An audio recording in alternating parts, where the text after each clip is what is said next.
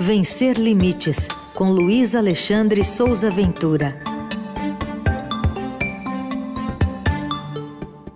Momento da diversidade, da inclusão, sempre às terças aqui no Eldorado. Ventura, bom dia. Bom dia, Heisen. Bom dia, Carol. Bom dia. Bom dia, ouvintes. Bom dia, equipe. Hoje a gente vai começar com você dando uma dica de série na Netflix. Por que você vai nos indicar essa série? Vamos, vamos, vamos ver se a gente vai assistir. pois é. Vamos ver se as pessoas reconhecem a seguinte frase. Meu nome é Wu Yong-yu. Não importa a ordem que for lido, ainda vai ser Wu Yong-yu. Como catraca, caneca, cômico, careca, Yu Yong-yu.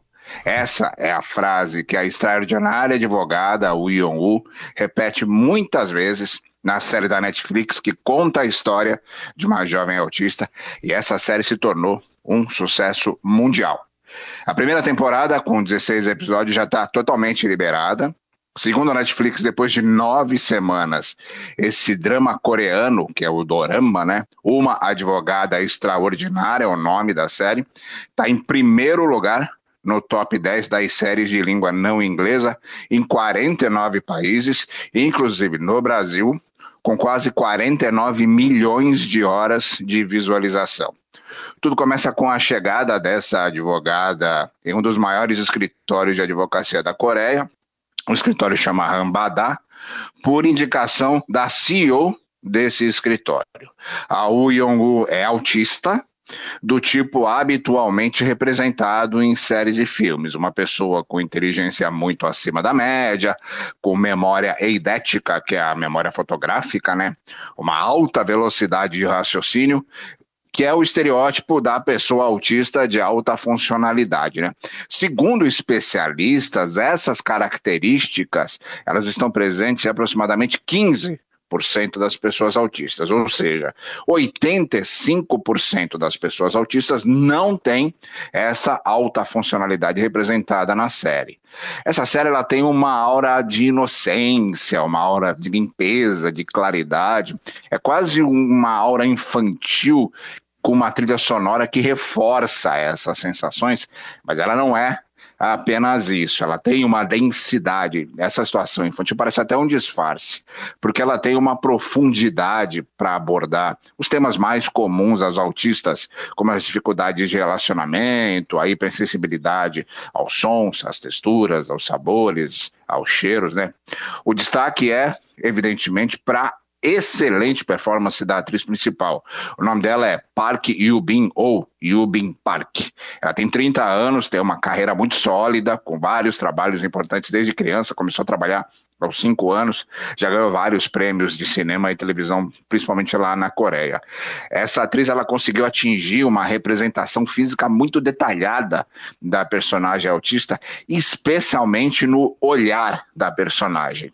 Agora, é fato que essa série ela reforça estigmas e estereótipos, mas ela também trata com muita propriedade do preconceito, da discriminação, da exclusão e da aceitação.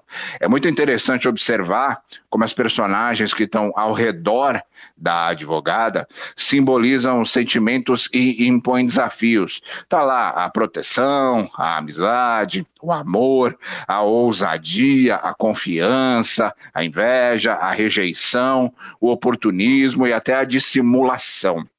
Eu conversei com pessoas autistas, com mulheres autistas principalmente, para saber o que, que, essas pessoas pensam dessa série. E é um, um, fato interessante é que essas pessoas, essas mulheres, não se empolgaram muito com a série, exatamente porque tem essa retratação habitual que não é a única existente no universo autista, né? E aí, por causa disso, essas pessoas falam que é só uma repetição das séries como Atypical, que também passa, que também tem quatro temporadas no Netflix, e a série The Good Doctor, que é uma bastante conhecida, que está na grade da TV a cabo, na grade da TV aberta. E aí, Eu creio que essa crítica sobre mais uma personagem autista super inteligente mostra que essas obras de ficção que apostam na representatividade das pessoas com deficiência, elas precisam de personagens mais diversos nesse universo.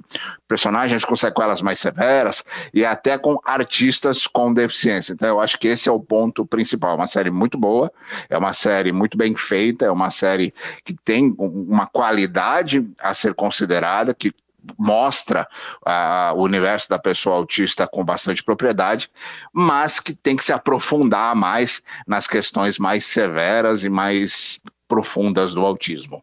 Boa. Muito bem. Ventura, você que agora deu essa essa sugestão dessa série, né, com essa crítica, queria que também você trouxesse a sugestão de leitura para o e-book Meus Dias por uma Vida Melhor. Pois é, esse e-book foi escrito pela Maria Vitória Rezende Pedroso, de 22 anos. A Maria Vitória, ela tem mielomelingocele e tem uma série de deficiências físicas. Eu vou explicar rapidamente. A mielomelingocele é uma condição que surge nas primeiras semanas da gestação. Ela afeta a formação da coluna vertebral e da medula espinhal do bebê, da, do da, da bebê que está dentro do útero. E isso pode provocar lesão nas estruturas da medula, pode alterar a sensibilidade, pode alterar os movimentos, pode alterar até o funcionamento da bexiga, funcionamento do intestino. A Maria Vitória me procurou pessoalmente para falar sobre o e-book que ela escreveu, no qual ela conta é, de que maneira ela convive com a mielomelingocele e com essas deficiências físicas. Ela diz que o principal desafio que ela enfrentou durante toda a vida, além das 14 cirurgias que ela já fez com apenas 22 anos, foi enfrentar o bullying e chegar na autoaceitação de tudo isso.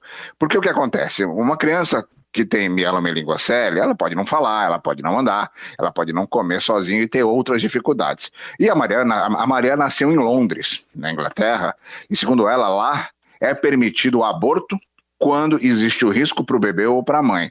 Mas a mãe dela não quis fazer isso, manteve a gestação, e aí os médicos fazem um preparo para que essa mãe saiba como cuidar da criança. E a Maria diz o seguinte: é, ela criou uma personalidade forte depois de passar, veja só, com 22 anos só, passar por depressão, passar por um quadro de ansiedade, ter vários outros problemas. Ela disse que ela não aceitava é, que era do jeito que era é, e que não tinha outra forma de ser, né? E por isso que ela não tinha referências. Para ela, todas as meninas da escola eram lindas, entre aspas, eram normais, um termo que é completamente equivocado hoje em dia, mas que as pessoas ainda usam, né? Por isso que a gente tem que pôr entre aspas. E que por muito tempo ela entendeu que ela era a pessoa errada. Então ela escreveu esse livro e ela diz o seguinte: ela não culpa as pessoas por tudo que ela passou, porque ela entende que a gente não nasce com maturidade suficiente para lidar com as diferenças. Eu concordo, ela tem razão. A Maria é formada em publicidade, ela também usa o perfil no Instagram para compartilhar depoimentos, para compartilhar opiniões e para apoiar outras pessoas com deficiência. Ela diz o seguinte: que ela quer ajudar as pessoas a construírem uma mente blindada, né? Então eu coloquei no blog tem lá o link para quem quiser comprar o livro, Meus Dias por uma Vida Melhor, é uma produção independente da própria Maria Vitória Rezende Pedroso, é, não tem uma editora, né? Tá vendo na plataforma Hotmart, que é uma plataforma de e-book. É um livro em português, é um e-book pequeno, tem 49 páginas em formato de, de PDF, e eu acho que é válido, bastante válido a gente conhecer a história da Maria, porque a história da Maria é uma história que se repete o tempo todo no país e que não tem visibilidade. As pessoas, muitas vezes, que enfrentam situações muito semelhantes ao que a Maria Vitória enfrenta, acham que estão sozinhas. Mas é sempre bom entender que a gente nunca está sozinho nessa história. Tudo bem, estão dicas de hoje, duas, né? Bem legais, uma de série, outra de livro, e-book do Luiz Alexandre Souza Ventura, que está com a gente às terças aqui na coluna Vencer Limite. Você falou semana passada que era um ano da coluna, então hoje é o primeira do ano 2 já. Então já tem. É, ano 2. Vamos em frente, né? Vamos em frente. Ventura, obrigado. Até semana que vem. Um abraço para todo mundo.